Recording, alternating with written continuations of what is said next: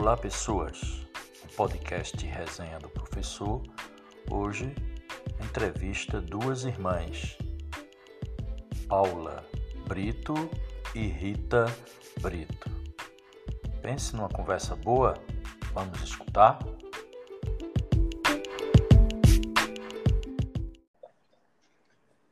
Então, conforme nós já tínhamos anunciado na introdução do podcast Resenha do Professor, mais uma vez trazemos para conversar uma pedrense ilustre. As nossas convidadas, elas são de várias faixas etárias, tanto faz ser uma pessoa jovem como uma pessoa mais madura. O importante é que sejam pessoas que gostem da pedra, que tenham laços de amizade com a nossa cidade, enfim, pessoas que tenham algo a nos contar. No caso, hoje, a nossa convidada, ela, apesar de manter os laços familiares de amizade na Pedra, mas ela já não mora mais na nossa cidade. Então, vamos conversar com Rita Brito, e que por perto também está sua irmã Paula Brito. Tudo bem, Rita? Tudo bem, César. É um prazer estar sendo aqui ouvida por você. Esse professor que marcou minha história. Coisa boa, Rita. Ô, Rita, eu queria que você é, fizesse uma rápida apresentação, porque muita gente na Pedra lhe conhece, mas também tem outras pessoas que não a conhecem.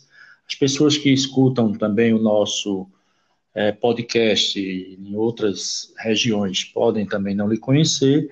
Então, quem é Rita Brito? Onde é que Rita Brito nasceu? O que é que Rita Brito, Rita Brito faz? Se apresente aí para nós. É, meu nome completo é Rita Brito, de, Rita de Cássia de Brito Faustino, conhecida por Rita Brito.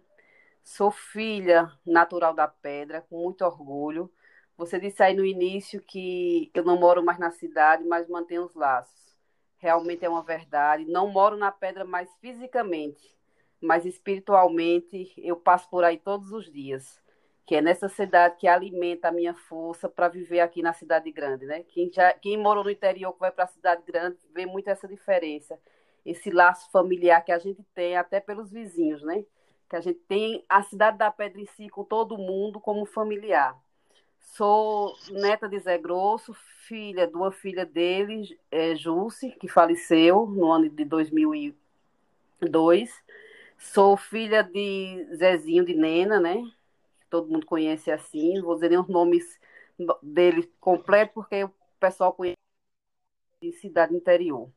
Atualmente moro em Recife, trabalho aqui, trabalho como advogada na, no, na área de direito previdenciário, mas como paralelo, eu sou muito apaixonada pela área de terapia.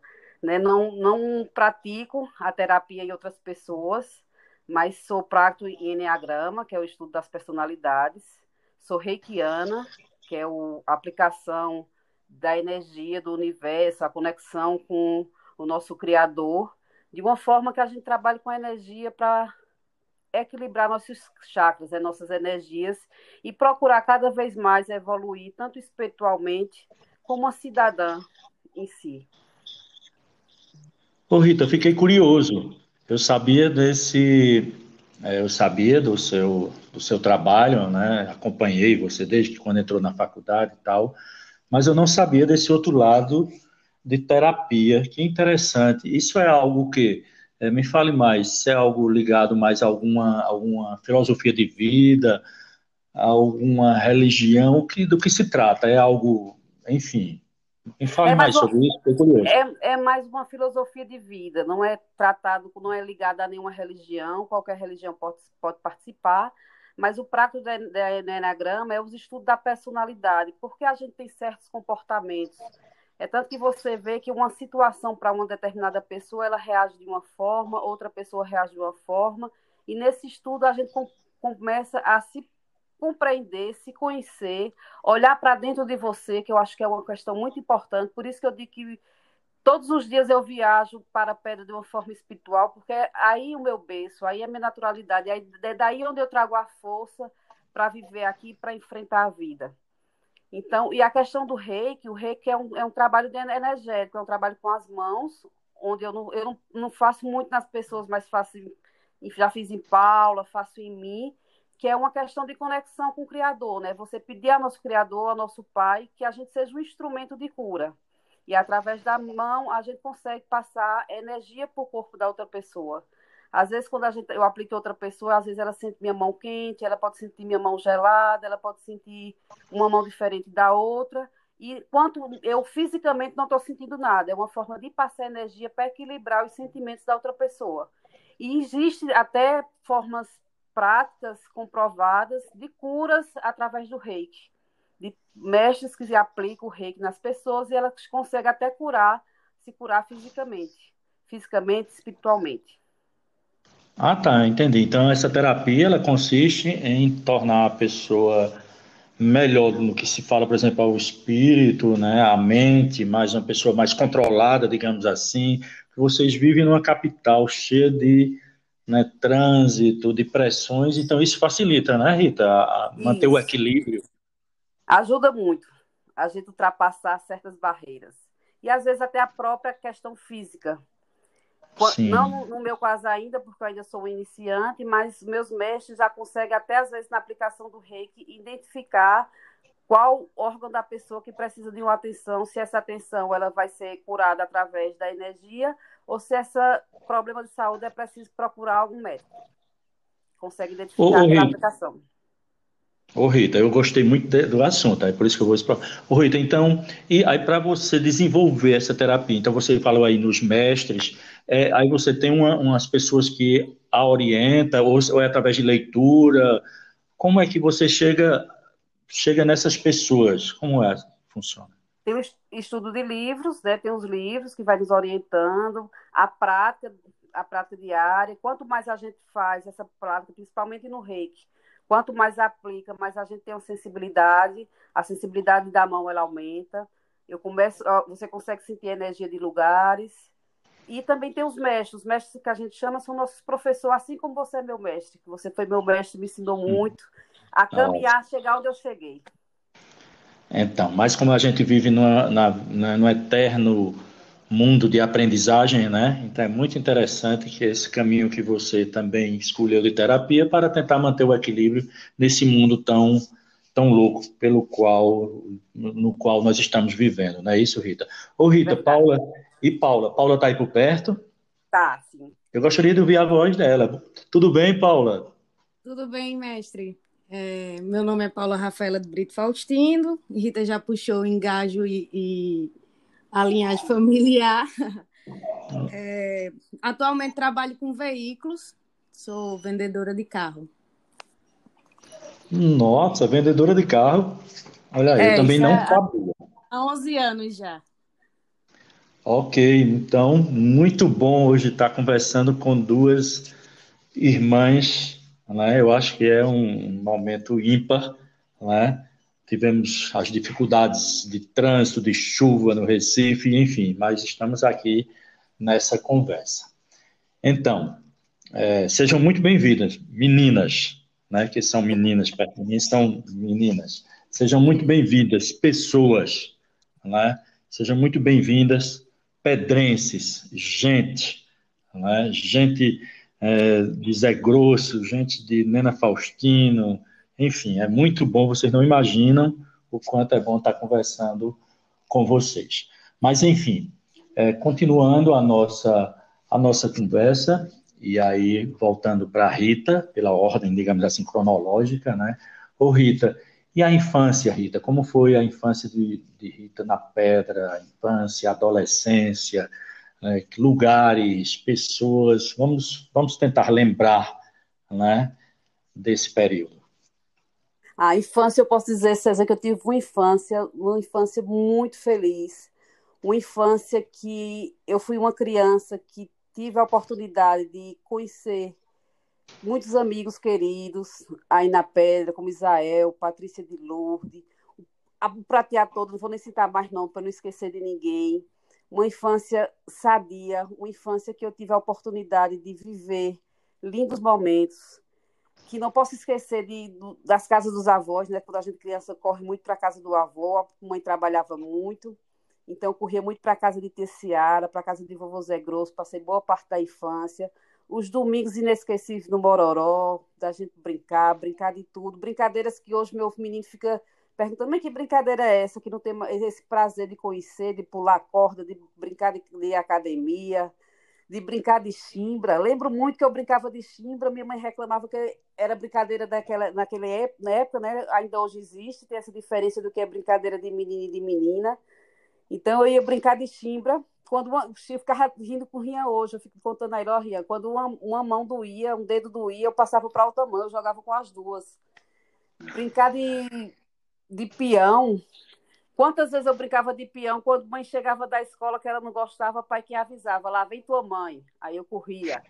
Brincar de bola, andar de cavalo. Foi uma, uma infância muito rica e uma infância também de muito aprendizado porque minha mãe fazia, minha mãe ensinou a gente ser o que a gente somos hoje e conseguir enfrentar as dificuldades na vida, porque quando criança, graças a Deus em casa não, não faltava nada, mas naquela época era uma época mais difícil. E quantas vezes a gente, ela fazia a gente se levantar de casa, da, da mesa, para ir na casa de alguns de, de um vizinho, para verificar a situação lá e não reclamar da vida. Isso para mim na infância foi um aprendizado muito forte que ainda hoje, quando às vezes a dificuldade vem, eu me reporto àquela época de criança e penso, eu não tenho do que reclamar. Eu tenho mais do que agradecer. E é isso, assim, e da infância, eu fui uma criança que brinquei muito, César, e hoje, como adulta, eu sempre busco buscar essa criança, eu sempre busco deixar essa criança dentro de mim viva. Porque às vezes, algum dia desse eu fui saí com o Rian, e numa brincadeira, até teve uma brincadeira aí no encontro familiar dos Magalhães, e eu me jogo numa quebra-panela, eu vou pro chão, aí meu menino fez, a senhora parece uma criança. Eu disse, nunca deixe sua criança morrer. É muito importante a gente cuidar da criança, mesmo adulto, olhar para essa criança. E até nessa questão também de terapia, eu sempre busco e verificar a minha criança como foi e agradecer a ela pela essa adulta que eu me tornei e buscar cada vez evoluir e cuidar dela. É muito importante a gente ter esse cuidado com a criança. Já na fase da adolescência, na adolescência a gente com a cabeça meio desorganizada começa já a buscar o namoro, né? Então comecei a namorar muito nova. Na adolescência veio a gravidez.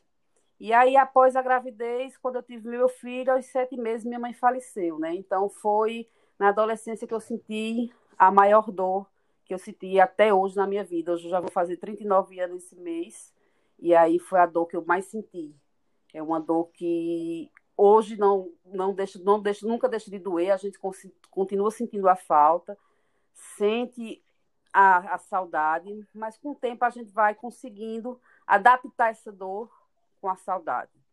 Né? Mas foi nessa, na, na parte da adolescência que eu senti essa maior dor. E dos lugares da pedra que eu me recordo, eu me recordo, César, de todos os lugares, principalmente do prateado. É tanto, tanto cuidado que eu tenho nessa criança, que eu tenho cuidado nessas vivências que eu tive, para mim foi tão importante que às vezes eu fico brincando, eu, eu fico pensando comigo mesmo. Eu digo, eu acho que eu fui a única criança que entrei para pular na, na, na, cama de Peta, de seu lá no prateado. Não sei se você sabe que é a mãe de, de Betânia. Sei e de seu Luizinho. Eu entrava em todas as casas. Eu andava de calcinha no prateado por todo lugar. Eu ia para casa de todo mundo para dormir. Eu ia comer na casa do povo. E um dia desse, eu já adulta, cheguei na casa de Peta, de Sopeta, sinto uma, uma, lembrança tão boa da tua casa. Deixa eu deitar na, na, pular na tua cama de novo. E pulei na cama dela de novo, adulta. Ela não se aguentou. Disse, menina, tu desse tamanho, requebrar minha cama agora. Então, eu tenho essas recordações maravilhosas da pedra. Por isso que eu nunca deixo de ir. Sempre que eu tenho uma oportunidade aqui, eu fujo para ir, porque aí é onde me recarrega de vida, de esperança, de vidas melhores. Ô Rita, você falou de algumas pessoas, eu gosto muito assim também de lembrar pessoas. Você é bem, assim, bem jovem, né? É, mas além dessas pessoas que você citou lá do Prateado, né? Que o Prateado é assim, é um bairro, eu acho que é o bairro símbolo da Pedra. Por que, que é o bairro símbolo da Pedra? Eu, quando né, nasci bem antes de vocês, e naquela época, na, a pedra, só existia a pedra e o prateado e o alto da Boa Vista. Pronto. Era o centro, o alto, né? E o, e o prateado. Agora, o prateado, esse nome é um nome até, digamos assim, é um nome poético, né? É. é enfim, eu não sei qual a origem, mas era o prateado nos, nos embelezava. José Principalmente. Firmo. Era... Veio de José Firmo. Ah, eu imagino, tinha que ser de um poeta, não é? é. Tinha que ser de um poeta. Muito bom, olha, a origem do nome prateado eu não sabia. E, e, além do mais, o prateado, além de ser esse bairro poético com esse nome, o prateado foi o nosso berço, literalmente o berço do nascimento de milhares de nós pedrenses, não é isso? Porque lá é a sede, ainda hoje, da, da do hospital, né, unidade mista, Justino Alves Bezerra. Então, a, esse significado do prateado era muito grande, porque também era lá onde, as pessoas, onde nós nascíamos, era lá onde nós buscávamos saúde, né, através do, do, do médico símbolo, né, do doutor Ezequiel. Então, o prateado muito marcante, né? Não é desmerecendo, a pedra cresceu, tem hoje outros bairros, né, o prateado já tem filho, né? Parte é. de vaquejada. Eu soube até que tem um, uma área lá, eu não sei se é o. Eu não sei, eu só sei que é o batizado com o nome de Zé Bolinha. Isso, que chama, o pessoal chamou Belezinha. Pois é, eu achei fantástico o nome. Belezinha é um nome bonito também, sabe? Mas eu acho que Zé Bolinha ficou mais, mais bonito ainda. Então, é muito interessante esses esses lugares. E sim, mas aí voltando, além de Bolinha, dessas pessoas que você falou, tem outras pessoas, que sejam familiares, que não seja, que gravaram também na sua mente né, nessa região? Olha, é, César, eu vou dizer que de Elpídio, do primeiro, a dona Nália, que era a última na época, todos marcaram. Porque eu ia para Elpídio buscar castanhola, comer castanhola. Na infância, quando eu adoecia, eu já bati na casa do doutor Ezequiel. Teve até uma vez na escola, foi passado um trabalho na época sobre cólera, que a professora mandou, era a professora até Sandra, de, de Ednei, mandou fazer uma entrevista com uma pessoa. Eu disse, se falar de doença, eu vou atrás do médico. Fui bater na frente da casa do doutor Ezequiel para fazer entrevista com ele. Da Dona Chiquita, ainda hoje eu escuto a, a Rádio Brasil, que eu, que eu escutava com Dona Chiquita.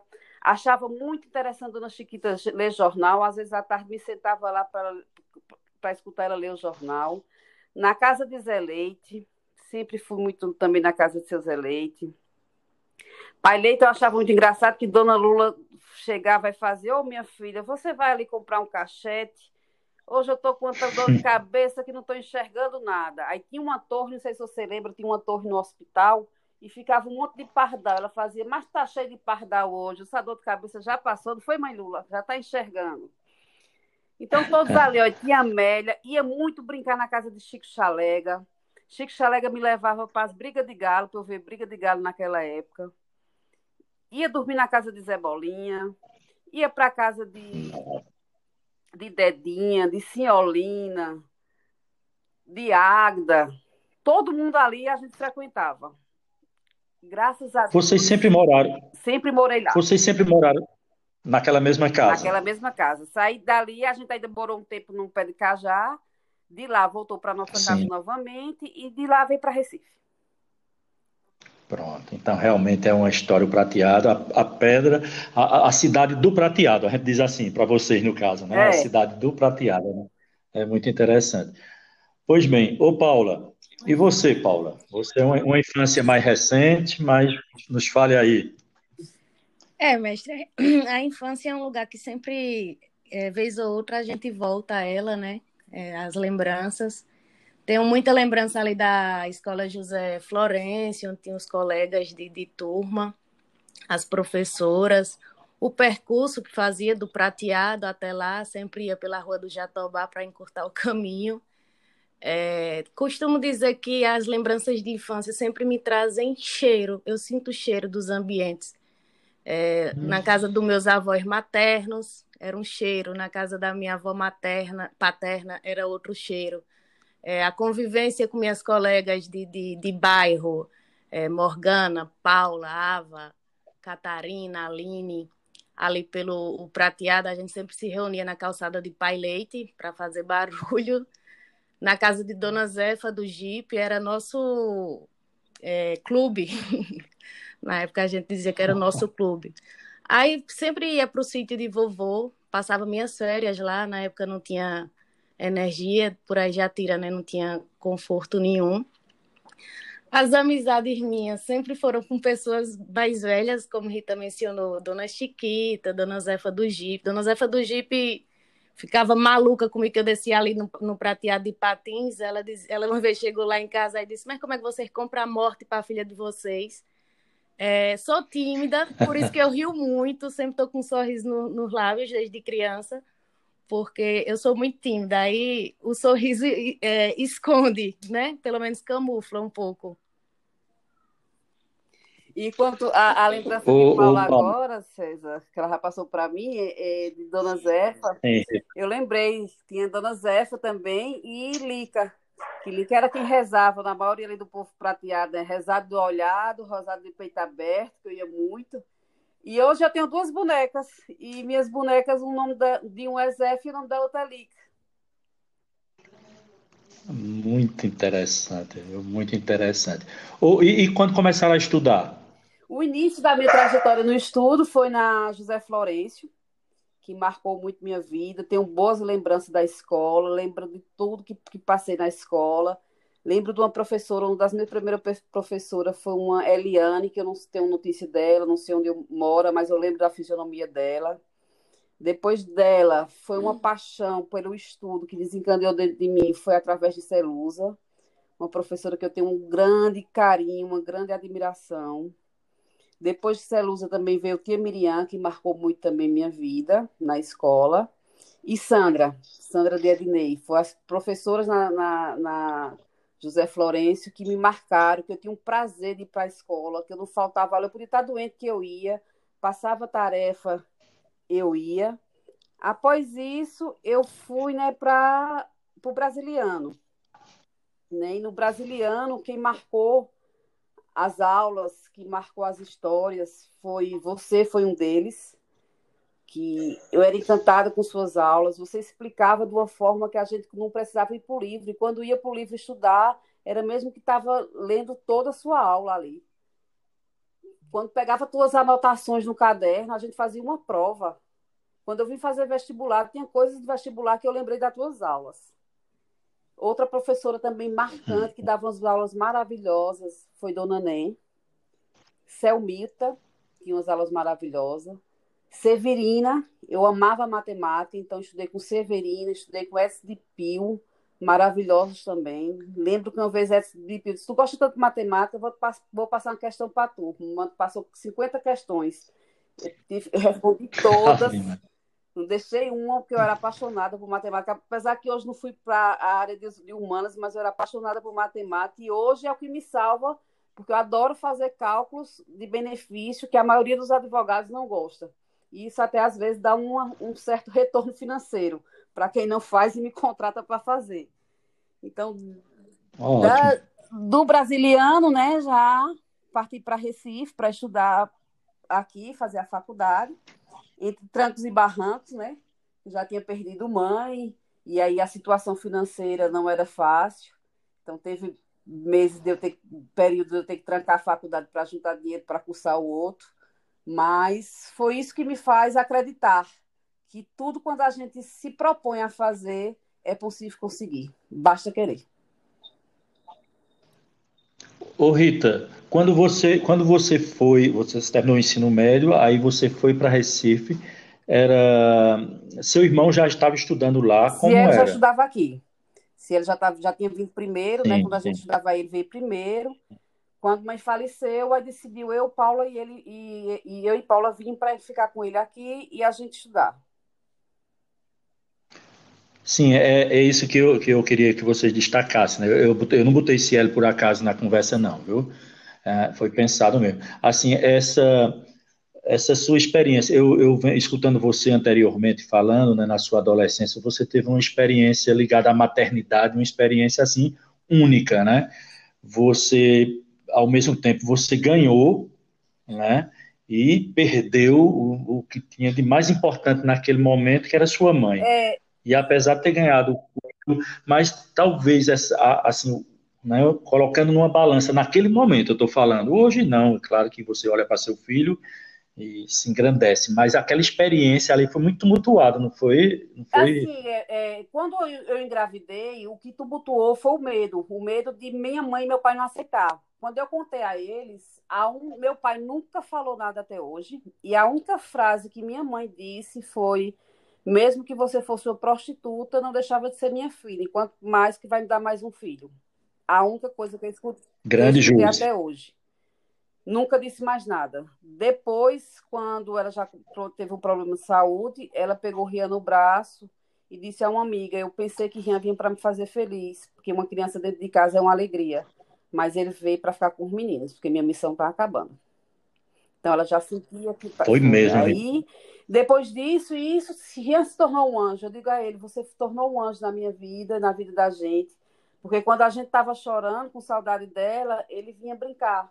E aí ficava chorando, a gente parava de chorar, que era para dar atenção a ele. E a, a, dificuldade, César, que aconteceu foi ter que deixar ele para poder vir estudar. Porque chegou um momento que eu me olhei na pedra e disse: se eu ficar aqui, eu não vou, não vou fazer o que minha mãe fez por mim. Porque a gente estudava e tinha as coisas, porque mãe era quem arcava com isso. E quando eu me vi sem ela, eu disse: eu tenho que procurar melhoras, porque eu não vou poder fazer por meu filho o que ela fez por mim. Se eu ficar na pedra, eu não vou ter como dar uma qualidade de vida para Rian. E vim, sofri muito. Tinha vezes que, naquela época, não tinha celular, a gente só, só podia ligar para ouvir a vozinha dele final de semana. Só tinha dinheiro para ir, às vezes, com. Nem dinheiro era, era carona no carro da prefeitura a cada 15 dias, às vezes uma vez no mês. Então, foi uma vida de dificuldade, mas, assim, uma dificuldade que nunca me deixou desistir. Já andei aqui, não tenho vergonha de dizer, já andei aqui várias vezes a pé para economizar o dinheiro do ônibus, para deixar para ele, e aquilo ali me deixava cada dia mais forte. Teve um dia que eu estava saindo do trabalho, que sem engarrafamento, é uns 15 minutos do trabalho para cá. E eu cheguei no, com o carro ligado, com o som ligado, cantando. Aí Paulo disse: Menina, já faz uma hora que os que vai sair do trabalho chegou. Eu disse: Peguei engarrafamento. Aí ela disse: Tu vem rindo. Aí eu disse, piora quando eu estava esperando o ônibus e o ônibus queimava, eu já estou ouvindo no som, um ar-condicionado, eu vou reclamar de quê? Tenho mais é que cantar. Porque a vida é isso, são Desse dificuldades jeito. que a gente enfrenta. E hoje, graças a Deus, meu filho mora comigo. Toda vez quando eu chego em casa e quando eu vejo ele dentro de casa, eu disse, meu Deus, gratidão, porque foram 10 anos, César, para eu conseguir trazer. Porque não tinha condições de pagar a escola dele aqui eu, e de cuidar. Isso eu, eu, eu assim eu, eu, acompanhei assim de longe, né?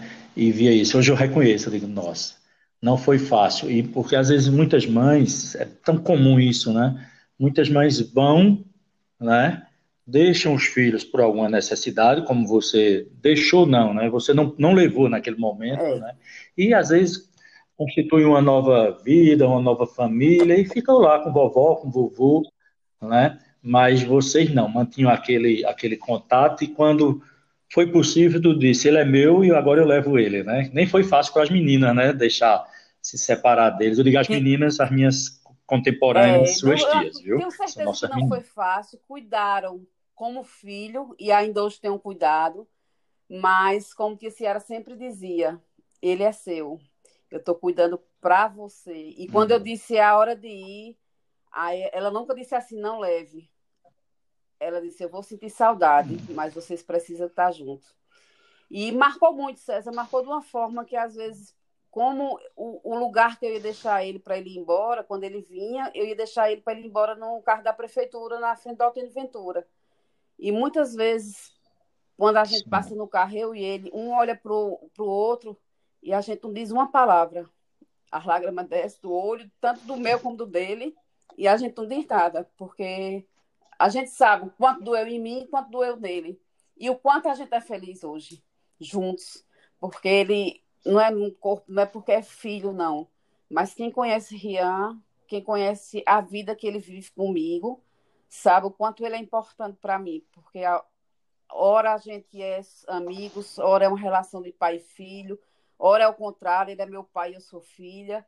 Por mais que não possa ser assim, mas é ele tem um cuidado, ele tem uma é uma ligação diferente comigo. Ele me conhece se eu estou triste pela forma de eu andar. Ele faz a senhora teve problema hoje no trabalho, teve alguma coisa? Eu não. Ele teve sim, a senhora está andando diferente. Tem uma relação muito ligada. E eu acho que veio de, uma, de uma, um envio espiritual. A gente tinha que se encontrar nessa vida e viver, e viver essa história. E que história, né? E que história. É, ô, Paula, e, e, você, Paula? Começou a estudar também na Zé Florencio, que naquela época tudo era Zé Florencio. É, como foi, Paula? Eu chamava primário, né? Fiz todo o primário na José Florencio. Até então ali eu, era, eu estava domada. Quando fui para o Brasiliano, já mais rebelde, não gostava de assistir aula. Com certeza dei muito trabalho a alguns professores. Se Terezinha estiver me ouvindo, peço desculpa agora. É, Gostava muito de ir para o colégio para ficar na diretoria conversando com Ieda. Era muito encrenqueira. Eu era, eu era a menina que fazia o bullying com algumas colegas. Não vou citar nome, mas elas sabem. É, aí na adolescência, né, aos 15 anos, veio. É, mãe faleceu. Nesse momento, eu, eu, eu pulei minha adolescência, tive que ser adulta já tinha que ajudar a Rita a cuidar de Rian, porque ela tinha que correr atrás da parte financeira. Pegava a pampinha de vovô e saía pelos sítios vendendo confecção. E eu ficava com ele, com o maior gosto do mundo, maior cuidado. Sinto, me sinto um pouco mãe dele também. É, quando mãe faleceu, assim, tiveram alguns professores bem, bem importantes que levavam textos para trabalhar sobre a morte, né? Sobre a questão do, do despedir. Foi Marli, Kátia também ajudou muito, Kátia Regiane, vai, né? É, teve o senhor, Isso. né, antes disso, Enildo, Selmita. Me arrependo bastante, César, do, do, do, do tempo que eu perdi, do quanto eu poderia ter estudado, porque aí, sim, ainda aí na Pedra, fiz o vestibular para biologia, passei, cursei poucos meses, porque veio a ideia de todos de, morar junto aqui em Recife. Aí vim e fui estudar no contato. A primeira aula que eu tive foi de física. Minha vontade foi de chorar, porque eu não sabia nada. Não sabe, tinha feito normal média também, né? Que não abrangia essas matérias. Aí foi bem desesperador. Ah. Mas aí meti a cara nos livros. O sonho era de ter, de ter cursado veterinária, na época era Coveste. No primeiro ano passei com uma nota muito boa na primeira fase, mas na segunda fui, não, fiquei dentro porque era péssima em matemática, como ainda hoje sou. E as, as questões eram abertas. Aí foram dois anos de tentativa. Desisti porque assim a, a vida daqui é, o custo é caro, né? E é, a gente não tinha, não tinha condição nenhuma. A pensão que mãe deixou é, para meu pai, que ele pa passava para a gente, até ainda hoje passa, é, pagava o aluguel. Se ele cursava odonto, vendia espetinho. E Rita tinha um estágio que na época era um, vamos dizer que era um valor simbólico, ela não recebia um salário. E uma vez, é, não, é, não, é, não é força de expressão, não, foram cinco centavos. A gente revirou a casa procurando cinco centavos para pagar uma conta de energia. Aí nesse dia assim eu fiquei muito, eu sempre tive esse lado comercial. Aí nesse dia eu fiquei muito triste. Aí dias depois eu peguei um dinheiro, fui para a cidade, imprimi vários currículos, comprei envelope e distribuí em toda a loja do, do centro do Recife. Aí fui chamada para trabalhar, isso em 2009, fui chamada para trabalhar na Exposente Aí fui para a Exposende, trabalhei lá durante os três meses, período natalino, e após isso uma amiga me indicou para trabalhar numa loja de carro. A princípio era só no administrativo. Como fui professora durante um tempo, é, consegui me sobressair. Não fiquei parada apenas no administrativo da loja. Eu quis aprender a questão de vendas, a questão de avaliar carro, e ver se um carro foi batido, se foi retocado. Porque eu acho que o, o profissional ele tem que ser completo. É, me sinto muito honrada, né, por, por até hoje trabalhar com isso. Gosto muito do que faço apesar das tentativas de, de, de, ter tentado cursar um, de ter feito um terceiro grau, É, comecei a enfermagem, não me identifiquei com a prática. Depois fui para administração e marketing, mas o, o, o preço do, do, do, da mensalidade era muito alto. Terminei cancelando, trancando e não, não voltei.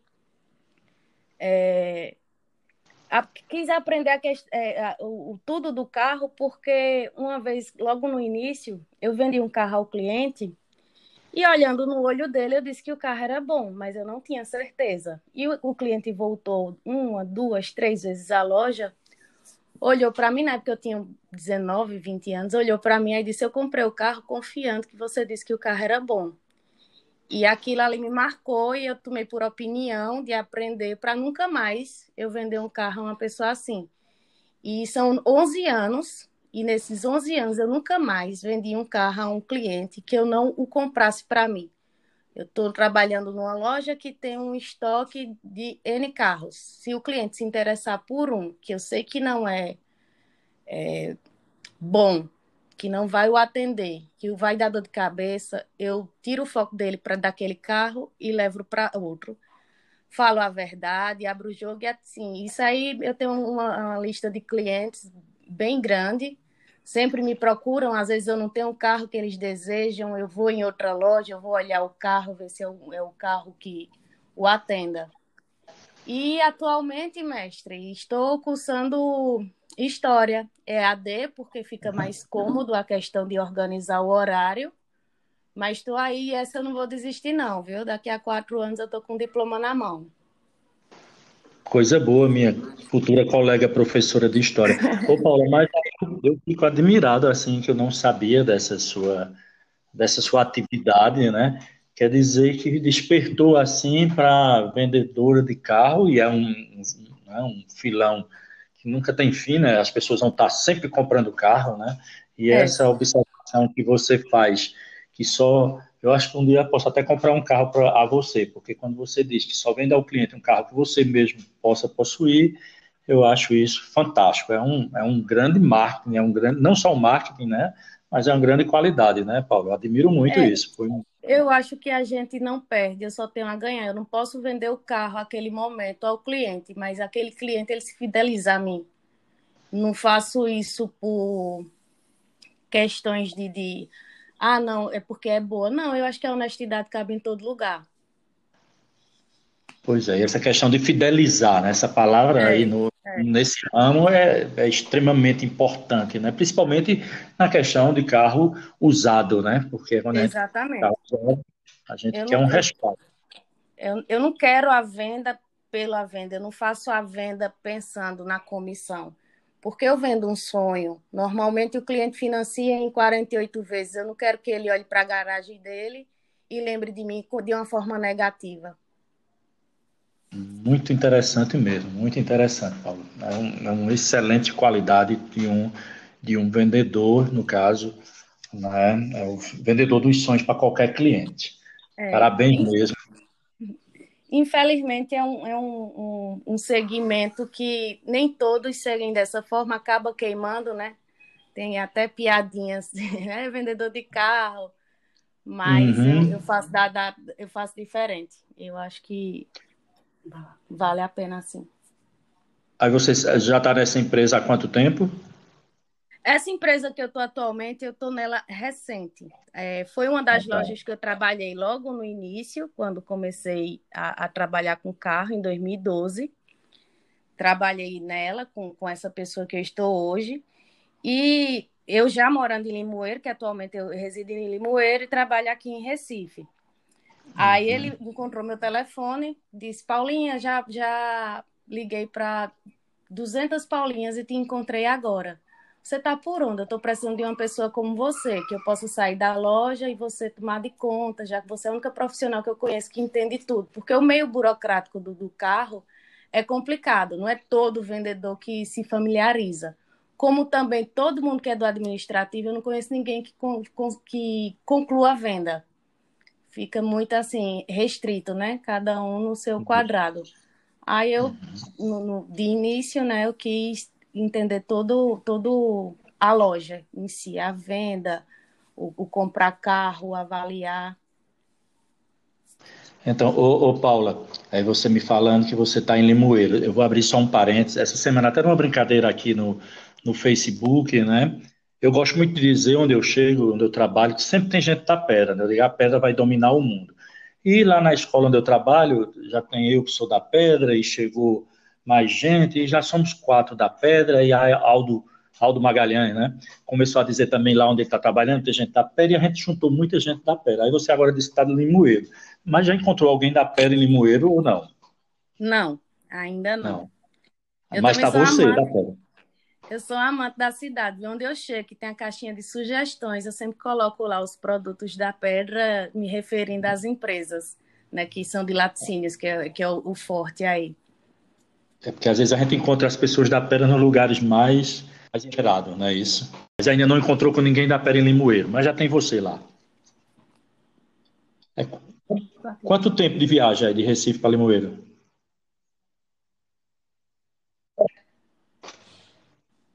Oi? Oi, quanto tempo de viagem? Duas horas e meia, mas é ah, um ônibus só. ônibus só, ah, tranquilo. Mas eu sou bem cigana, já, já morei em Gaibu e também trabalhava em Recife. Eu não me apego ao local e é casa, nômade. Não. Já passei um tempo em Maceió, Paripueira, Recife, Gaibu e agora atualmente. Mas agora, nesse momento, vocês estão em. Agora, nesse momento, ah, tá. Ainda vai para Limoeiro hoje. Quando eu deixar você ir, né? Não, hoje não mais, ah, só ótimo. amanhã. Hoje eu reservei, reservei o dinheiro para essa entrevista ótimo. com o senhor. Não poderia Ótimo, faltar. bom demais. Então, deixa eu voltar para a minha, minha querida Rita. Ô, Rita, e aí, Rita? Você escolheu uma área, né? Uma área, área do direito, né? Tem, é uma área bastante é, diversificada, né? São várias, é, vários caminhos que você pode seguir dentro do direito. E como foi, ou, é, você relatou que está na área previdenciária, mas como foi essas descobertas? Quando você terminou, começou fazendo exatamente o quê? Já trabalhar no direito mesmo? Olha, quando eu entrei na faculdade, eu entrei pensando que eu ia para a área penal. Área penal e, pelo destino, eu comecei a estagiar no direito previdenciário. Sim. E aí eu me apaixonei pelo direito previdenciário. Me apaixonei porque eu gosto muito de lidar com as pessoas e eu trabalhava muito com pessoas carentes. Eu atendia muitas pessoas carentes. E aí, cada vez mais, eu fui me apaixonando. E teve um fato interessante, César, que quando eu fui fazer a prova da OAB, eu fui fazer ali na Maurício da Sal. E aí tinha tido um concurso no mesmo dia. E atrasou a entrada da gente.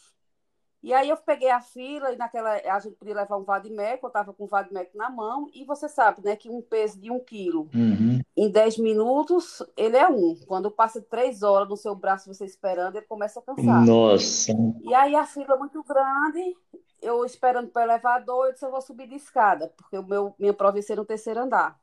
Subi de escada, um rapaz me acompanhou, que eu já tinha visto ele de vista, mas não era meu amigo. Então, então, quando chega no segundo andar, ele se arrepia todo e diz, pergunta se pode. Eu disse, pode, meio assustada, né? Um homem pedindo para dar um abraço. E aí ele me deu um abraço, olhou para mim em lágrimas e me disse: Olha, Deus está mandando te dizer que a vitória é tua, que acredite em você, que com sua profissão você ainda vai ajudar muita gente. E ali eu me emocionei, fui fazer a prova. Quando estou fazendo a prova, eu lembro que, era cinco questões e cada, em cada questão tinha mais duas, então terminava sendo 15. Eu respondi. Ele perguntou, o cara fazendo a prova, perguntou, falta quanto tempo? Aí foi que a mulher respondeu, uma hora e 45 minutos. Disse, meu Deus, não vai ter tempo de fazer a peça, não. E ali eu terminei, fui fazer a peça fazendo a peça, César parecia que tinha um algo falando comigo. Dizia, eu lembro hoje, como hoje, que, que disse assim: coloca a súmula 222 e coloca isso. E eu fui falando, e teve uma hora que eu parei, eu disse: meu Deus, eu estou botando a palavra tanto é quanto, mas não dá tempo de pensar em outra. E caiu uma contestação, que foi o menos que eu estudei, e mais referente à questão bancária. E quando eu peguei o resultado, eu tenho sido aprovada. Então, eu me emocionei muito Hum. E após isso, quando eu vou fazer a minha primeira audiência como advogada, a cliente ela vivia no estado totalmente de miserabilidade. Ela dormia no chão, ela é como se eu estivesse vendo a, a, imagem dela nesse dia, chega me emociona. E ela chegou para mim e disse: eu para cozinhar, além de pedir nas casas, eu fico no posto de gasolina pedindo álcool que é para poder fazer o fogo. E nessa audiência ela se ajoelhou nos meus pés, pedindo obrigado. E eu me ajoelhei junto dela e levantei ela, disse, não agradeça a mim não. Agradeça a Deus. Porque Deus que esteve aqui foi Deus que me botou. E dali eu disse, é essa área que eu vou seguir e nunca desisti mais. Aí, Rita. Muito amor. Eu, eu digo sempre, César, eu não saio todo dia de casa para trabalhar. Eu saio para ser feliz. Eu atendo os meus. E eu sou muito grata a Deus, porque sempre um indica um outro. É, Nunca falta. É uma rede, né? Ô Rita, mas aí você começou a atuar assim, é, você atua como autônomo, autônoma ou é, é, algum escritório? Como é que funciona isso, esse negócio? Eu sou contratada de um escritório, de um escritório trabalhista aqui em Recife, muito conhecido, escritório Amorim Guerra.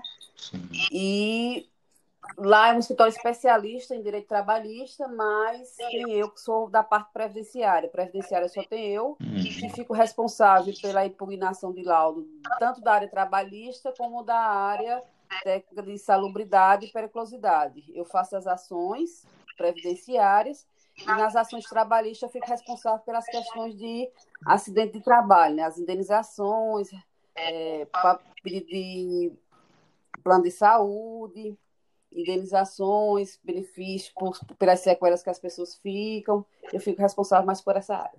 Ô Rita, mas é uma área de constante é, atualização, né? Você deve ter em algum momento ficar louca, né? Porque é tanta reforma, é tanta coisa, né? Reforma previdenciária, é não sei o que, não sei o que. Tem que estar num processo contínuo, né? Muito atento, não é isso? É diariamente. Eu sempre estudo, eu sempre faço pós-graduação, eu já estou na terceira, sempre estou me atualizando e direito previdenciário é assim, é você dormir hoje e amanhã acordar sem saber o que é que vem, com as mudanças que tem, Principalmente, ó, a gente teve reforma ano passado, ano retrasado. Ano passado a gente teve outra na questão da pensão por morte. E agora em janeiro a gente já teve outra reforma também na questão da pensão. Então é sempre reformando, sempre modificando. É. E a gente tem que estar sempre atualizado. Muito interessante, viu? Então, é, e aí a gente já está caminhando aí mais ou menos para o final, tá certo? Eu gostaria de ouvir, eu vou encerrar com você, mas ainda eu gostaria de ouvir Paula é, sobre uma pauta que eu coloquei aqui no nosso roteiro, vocês devem estar vendo a pauta final, é como é que está, como é que está sendo viver nesse período. Eu que já vivi muito, sabe, já tinha passado por N situações, sabe? Desse país, né? Eu, eu, eu, muito embora eu tenha nascido, eu tenha nascido na ditadura, né? Mas naquela época, lá na Pedra, né, a gente não tinha muita noção do que estava vivendo. Eu só fui despertar que eu estava vivendo na ditadura quando a, a ditadura estava acabando, né, já na década de, de 80. E o Brasil passou por várias crises econômicas, crise política, mas nada parecido com essa conjunção de coisa ruim de agora, né? Porque nós estamos no meio de uma pandemia, que é uma crise mundial, né? E em se tratando de Brasil, a pandemia ela se misturou com a crise, digamos assim, política, com a crise de mudanças de, de, de, de ideias, de opiniões, coisas que eu jamais imaginava que as pessoas iam voltar a pensar, voltar a defender. Né? As pessoas estão defendendo, parece que a gente está andando para trás, a gente está se, né, se anulando. E aí, Paula, é, como é, é como é ser cidadã em tempos assim tão, tão difícil, tempos de pandemia, tempos de negação, né, tempos políticos tão conturbados. Me fale aí. O momento de pandemia é assustador, né? Um vírus aí de alta mortalidade, você sair de casa com medo, você tem medo de perder seus entes queridos, você tem medo de adquirir o vírus. Tive em julho graças a Deus com sintomas leves. E o retrocesso que tivemos, acho acredito que de 30 anos, né? A gente está discutindo aí com pessoas que acreditam que a Terra é plana, que defende é, convicções e não a ciência. Um momento assustador. Eu, eu, eu sempre falo assim, é, eu, eu, respeito as pessoas que votaram no, no atual. Tenho muita dificuldade de chamar de presidente, eu digo que é o cara que está ocupando o, alto cargo do executivo, porque ele não, não tem como ser presidente, principalmente no momento como esse que a gente está vivendo, né? É, sou muito chamada de petista. Eu digo, olha, eu não sou petista porque se o, o, o, o Bolsonaro fosse candidato do PT, eu não votaria nele. E votaria em outras siglas, em outros nomes. Só que eu acho que assim, que uma coisa que o ser humano tem que ter é gratidão, César. Eu tive a toda infância ali no prateado, né? E até esqueci de falar o nome de outras colegas da época, que era Duda, de Carmosa, Érica. E eu via muito assim, pai tinha uma bodeguinha ali na principal. As pessoas chegavam para comprar um quarto de óleo, três ovos, gramas de açúcar, gramas de, de, de arroz, gramas de feijão. Então, hoje eu entendo que aquilo eles tinham aquele dinheirinho para colocar aquela comida no fogo. Eu lembro que é, o hospital ali próximo sempre estava descendo caixões de anjinhos. Eu lembro da, de uma rua da beira que era completa de casas de barro, não tinha uma sequer de alvenaria. Então, assim, eu acho que o ser humano se, se tornou ingrato, independente das discussões em, em, de roubalheira, de corrupção, eu acho que a gente tem que ter gratidão nesses, nesses aspectos. Foram momentos de, de muito difíceis. É, as pessoas que têm uma certa segurança alimentar ou se acham um pouco melhores financeiramente, apelidaram Bolsa Família de Bolsa Esmola eu não me dirijo a essas pessoas, eu me dirijo às, às outras, aquelas outras. É, a, a, pessoa que fazia uma faxina, antigamente, por quanto ela fazia uma faxina? Cinco reais, dez reais. Um dia de serviço de um trabalhador do campo, três reais, se passar o dia todinho no, no, no sol com enxada para ganhar uma diária de três reais. Então, assim, o Bolsa Família, ele dignificou o trabalhador. Você não se sujeita mais a, a fazer uma faxina por cinco reais, porque você sabe que você agora tem uma segurança alimentar, que infelizmente voltou à tona, né? A quantidade de brasileiros que estão aí em, em situação de insegurança alimentar, a fome, aumentou muito. Isso me preocupa, isso me machuca como ser humano. Eu não queria ver isso. Eu acho que assim foi um voto de, de, de protesto pelo ódio que foi disseminado aí pela a, a televisão mas que não desejaria, não, de forma alguma, que as pessoas viessem a passar por esse momento atual, né? Sem falar a questão da vacina, que foi que nos foi negada, nos foi tirada. A questão de estou sentado no cheque de não sei quantos bilhões. Mas quem vai tomar é, a vacina vai virar jacaré. Então, assim, é um momento que eu estou evitando até debater nas redes sociais, que eu era muito afim disso. Mas é, é uma situação agora tão estreita. É uma situação tão triste que eu estou evitando porque estava me fazendo mal. Não só as pessoas que votaram, né? Porque é os que ainda defendem. É muito, muito pertinente, Paulo, isso que você coloca, né? É, o, é o extremismo, né? É que se você não é bolsonarista, aí necessariamente você é petista. Pô, não, não é assim. Não é assim. É claro que a gente reconhece, a gente sabe dos erros que houve no governo do PT, isso ninguém está passando pano, não. Né? A gente só não pode ser taxado de petista se a gente não é petista. Né? Foi, foram momentos diferentes, enfim. É, é realmente é momentos de, de, de, de, extremos, né? E a gente só está caminhando aí para esse extremismo aumentar. Mas foi muito interessante a sua fala, né? Da questão da gratidão, né? E enfim, parece que as pessoas cegaram de um momento para outro, ou talvez não, ou talvez né, as pessoas vão realmente agora é abrir os olhos. E aí vamos aguardar, não é isso? E, e você, Rita, como é que está sendo né, nesse meio em que você vive, você vive né, num, nesse, nesse mundo também aí do, do direito, né, como é que está sendo essa, como é que está vendo esse, esse atual momento pelo qual nós estamos passando? E eu estou perguntando a Rita cidadã, né, a Rita trabalhadora, a Rita lutadora. É um momento difícil, César, é um momento desafiador, é um momento que a gente tem que buscar um equilíbrio se manter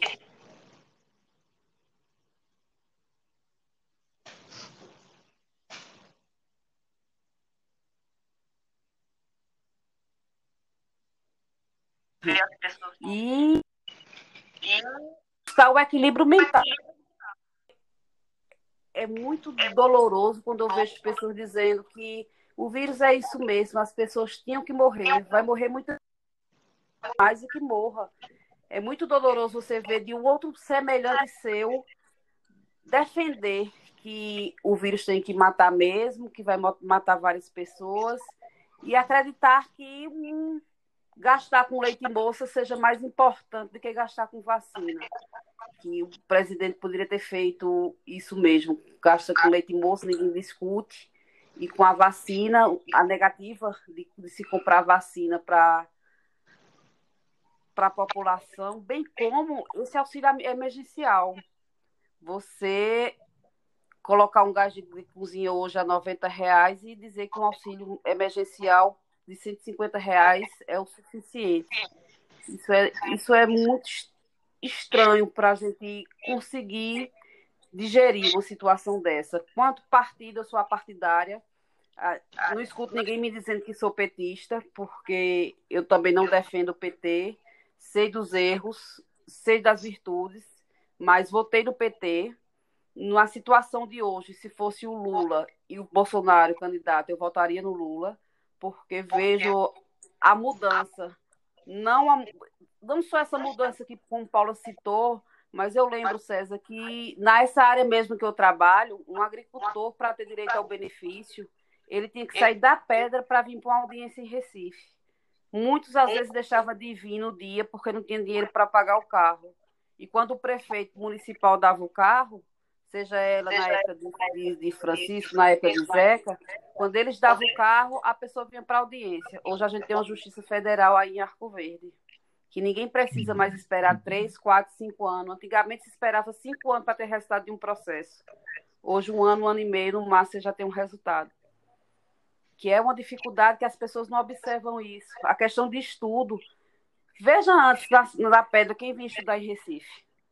São pessoas que, tive, que tinham uma situação econômica diferente. Hoje, qualquer pessoa que tiver a vontade, o interesse de ir, se consegue bolsa, se consegue estudar, se consegue lugar para ficar, que antigamente era muito mais difícil. Um carro na pedra, eu lembro que quem tinha na carro no prateado era Elpidio, é de depois apareceu é, Miguel de Nazaré, telefone era na casa de Elpídio, de Edi. Lembro como hoje, a gente para fazer uma ligação, alguém quisesse falar com a gente, ligava para Dona Rosinha, que é outra também que eu preciso mencionar, que é uma santa, porque batia aquele prateado todinho para dar recado quando o pessoal ligava para a casa dela. Podia ser a hora que fosse, meio dia, de tarde, duas horas, eu não estava Dona Rosinha batendo na porta para dar recado. E hoje a situação mudou.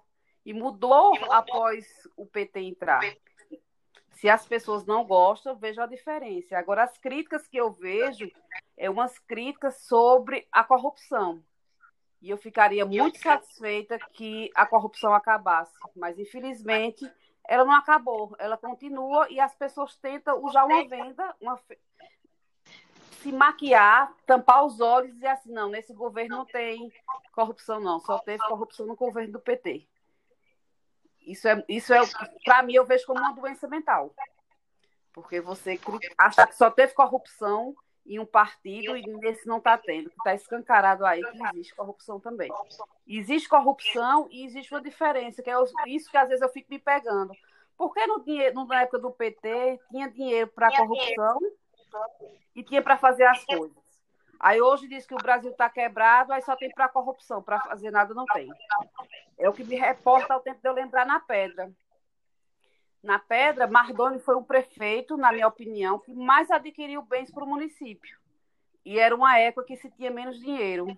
Hoje tem mais dinheiro, por que não se consegue as mesmas, as mesmas coisas? Isso é uma interrogação que fica sempre na minha mente. E é um desafio, essa questão da pandemia é um desafio para mim, está sendo um desafio, porque eu já tive colegas de trabalho. Primeiro começou comigo, eu que apresentei os sintomas. Quando eu apresentei com os sintomas, me afastei. Com três dias, outro colega se afastou. E hoje eu estou com uma colega afastada, que já pegou pela segunda vez. Tive colegas em UTI, tive servidoras, conheci servidoras que chegaram ao falecimento. E aí a gente tem que procurar sempre equilibrar espiritualmente, mentalmente, para que a gente também não venha adoecer psicologicamente, né? É um desafio que a gente tem que ter e um cuidado que a gente tem que ter.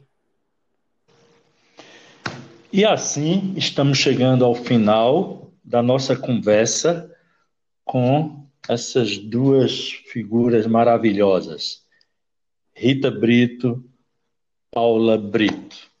Muito obrigado pela presença de vocês na resenha do professor. Se despeçam dos nossos ouvintes. César, gratidão a você, gratidão por esse convite, gratidão por esse momento de externar o que a gente pensa, externar a nossa vida, deixar a nossa mensagem e até nosso exemplo de vida, né? Talvez tenha pessoas que já tenham passado por o que a gente passou e não tenham enfrentado como a gente enfrentou, ou às vezes com medo de seguir os seus sonhos.